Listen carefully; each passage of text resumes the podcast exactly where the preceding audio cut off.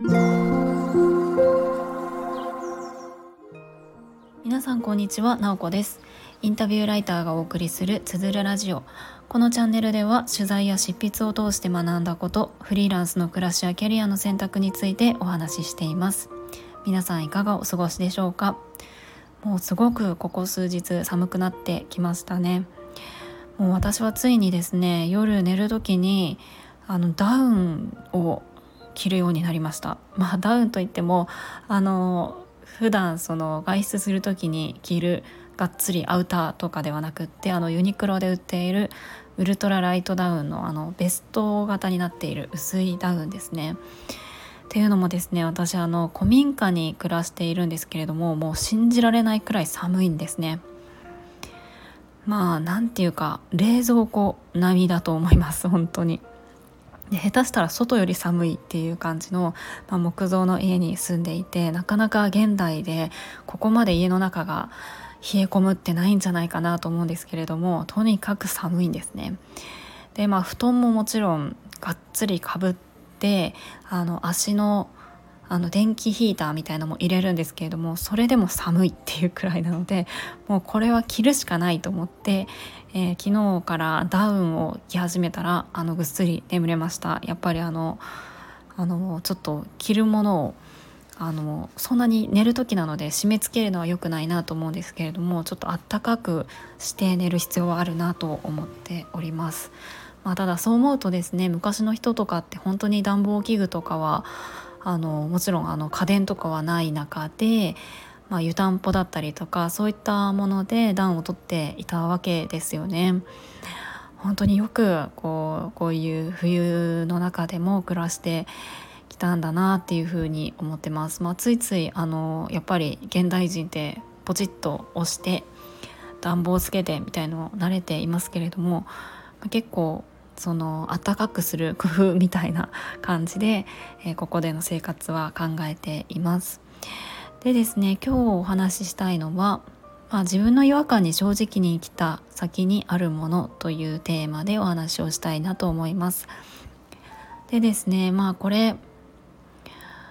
まあ、このテーマでお話ししたいなと思ったのがついこの前ですねあのアーティストの方とちょっとゆっくりお話しする機会があったんですね。まあ、アーティストっていうのはピアニストの方と、えー、ジャグリングのパフォーマンスをする方ですね。まあ、おそらくそういった世界に自分がいたという方でいるとかいたという方であればそういった方と知り合いだったりとかってあの全然自然なことだと思うんですけれども私は全くその音楽の世界だったりとかパフォーマンス、まあ、ジャグリングってあれですね。そのなんかボールとかあのいろんなものをこう3つ4つ持ってあのこうパフォーマンスをする。よくこう大道芸をされてる方とかがやっているのがあれジャグリングですよね。それのパフォーマンスをされてる方なんですけれども、まあ、そういったものに、えーと触れたことっていうのは本当になかったので本当にたまたまえー、知り合ってでちょうどそのピアニストの方とジャグリングのパフォーマーの方がある、まあ、ちょっとしたバーで、えー、そのパフォーマンスをするっていう機会があると知って、まあ、ちょうど私あの行けるタイミングだったので、えー、そこに行ってそのお二人の、まあ、パフォーマンスを見せてもらったんですね。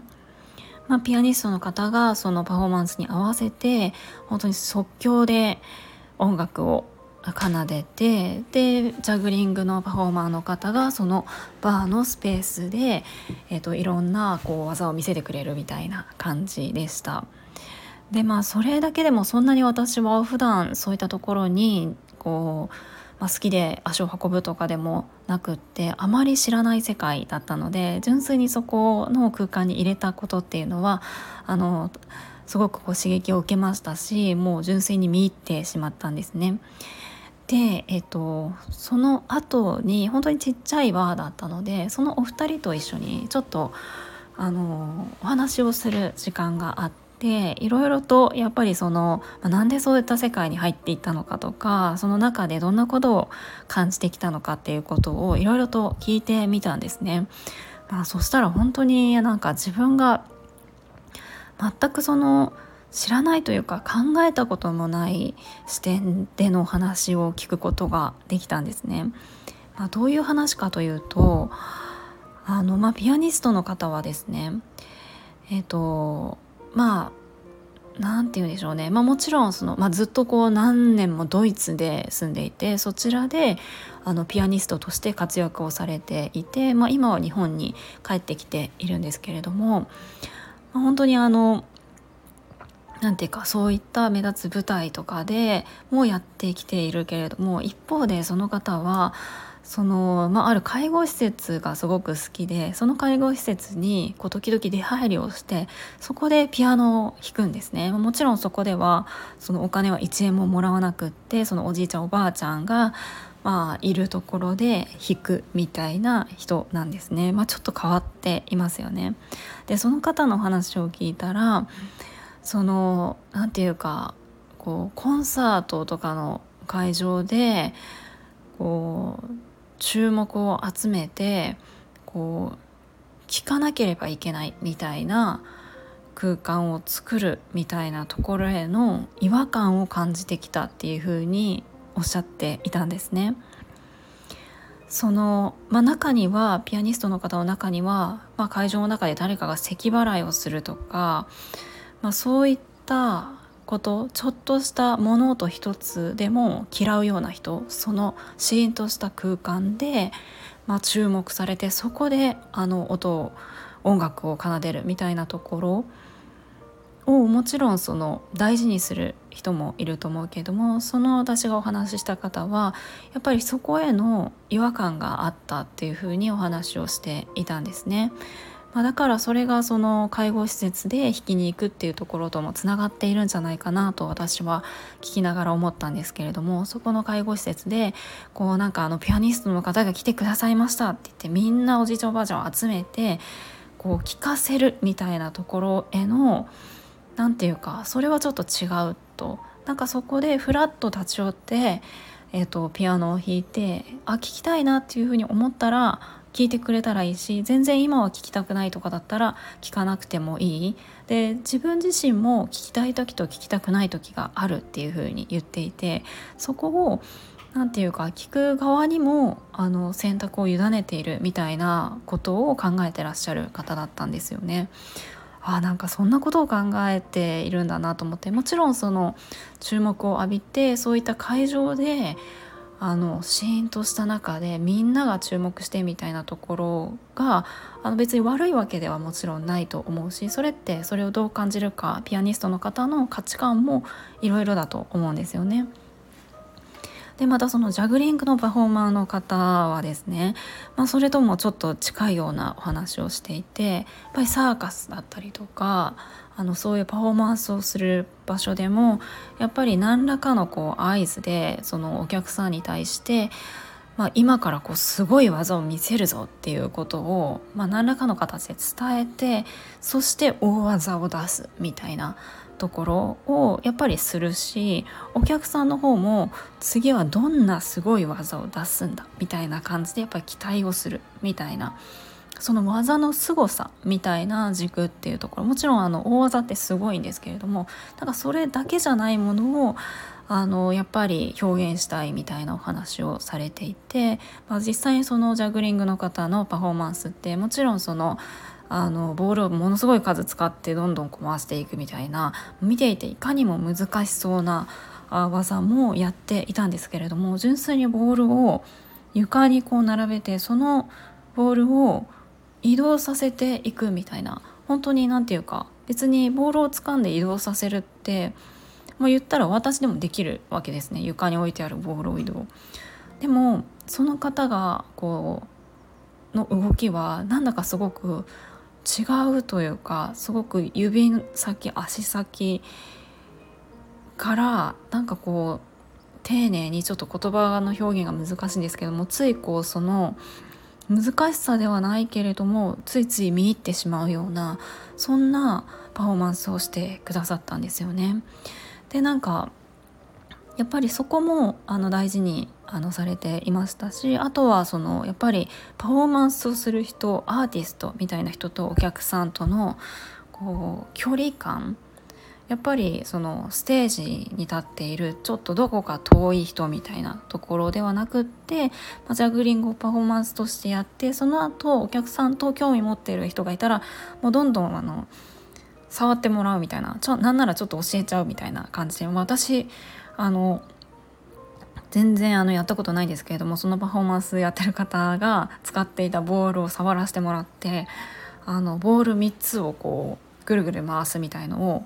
あのやらせてもらったりしてまあ面白いんですよね。すごいハマっちゃってちょっとあのなんかあの私3つをあのそつなくこう回すみたいなできるようになりたいなって思っちゃったぐらいなんですけれどもそういう感じでちょっとでもこう興味を持ってもらえたらいいみたいなことを言っていたんですよね。まあ、なので何て言うかもう普段本当に私はそういったアーティストの方パフォーマンスをする方が何を考えてるのかって考えたこともなかったですけれどもこうたまたまのこうきっかけで知り合ってそういった方の話を聞いてあなんか今まで自分がその勝手に思っていたこととしてはすごくたくさんのお客さんに囲まれて注目されて、えー、拍手をたくさん受けてみたいなそういったこうそういったところでのパフォーマンスっていうのが何て言うかその中の成功でその中でのあのその人たちが求めているものなんじゃないのかなってこう漠然と思っていたところあったなと思ってあでもやっぱりそれぞれの表現者の価値観だったりとか大事にしているものまたその世界での違和感みたいなものってああるんだなっていうのを、まあ、お聞きしながら感じたんですね。まあ、その2人の方本当にですね、まあ、私は本当にその世界のことはわからないですけれども本当にあのそういった海外えっと、ジャグリングはフランスっておっしゃってましたねフランスでその修行をしたりとかピアニストの方もずっとドイツに行ってあの講演をしていたりとか、まあ、そういったあのなんていうかやっぱり実力のある方がまあ、おっしゃっていたことっていうところにもすごく深みはあるなと思ったんですけれどもなんか純粋にやっぱり私自身があの経験したこと見えているものとはやっぱり違う世界がそういったあの全然こう自分とは違う世界にやってきた方との会話からは少しそういった世界も覗かせてもらえるなっていうふうに感じました。まあ、ということで、まあ、今回はちょっと最近知り合ったそのアーティストの方との会話からあ感じたことということでお話をさせてもらいました。やっぱり自分自身の中にあるそれぞれのこう違和感みたいなものって何かしらみんなあると思うんですよね。でもそれぞれの、まあ、今回そのお話を伺ったお二人の方っていうのはそういったところに本当にまっすぐ正直になんか生きているっていうのがすごく伝わってきて人としても本当に魅力的な方だったんですよね。まあ、なので、まあ、ちょっと今回はそういった感じで、えー、自分が感じたこととそのお二人のお話をさせてもらいました。と、せっかくなのでこれあの、このピアニストの方とジャグリングのパフォーマーの方のあのインスタですね。インスタをこうリンクに貼っておきたいなと思います。概要欄に貼っておきたいと思います。ピアニストの方が安住ピアノさんという方でジャグリングのパフォーマーの方が、えー、山村優里さんという方です。ぜひ、えっと、覗いてください。またそういったあのちょっと何て言うかあの自分のこう感性を磨くだとかそういったアートに触れたいなそういったパフォーマンスちょっと気になるなという方はぜひぜひお二人のインスタグラムからあの今後こういったことするよみたいなので発信されると思うのでぜひ覗いてみてください。本当に人としてもとても素敵な方です。ということで今日も最後まで聞いていただきありがとうございます。もいもい。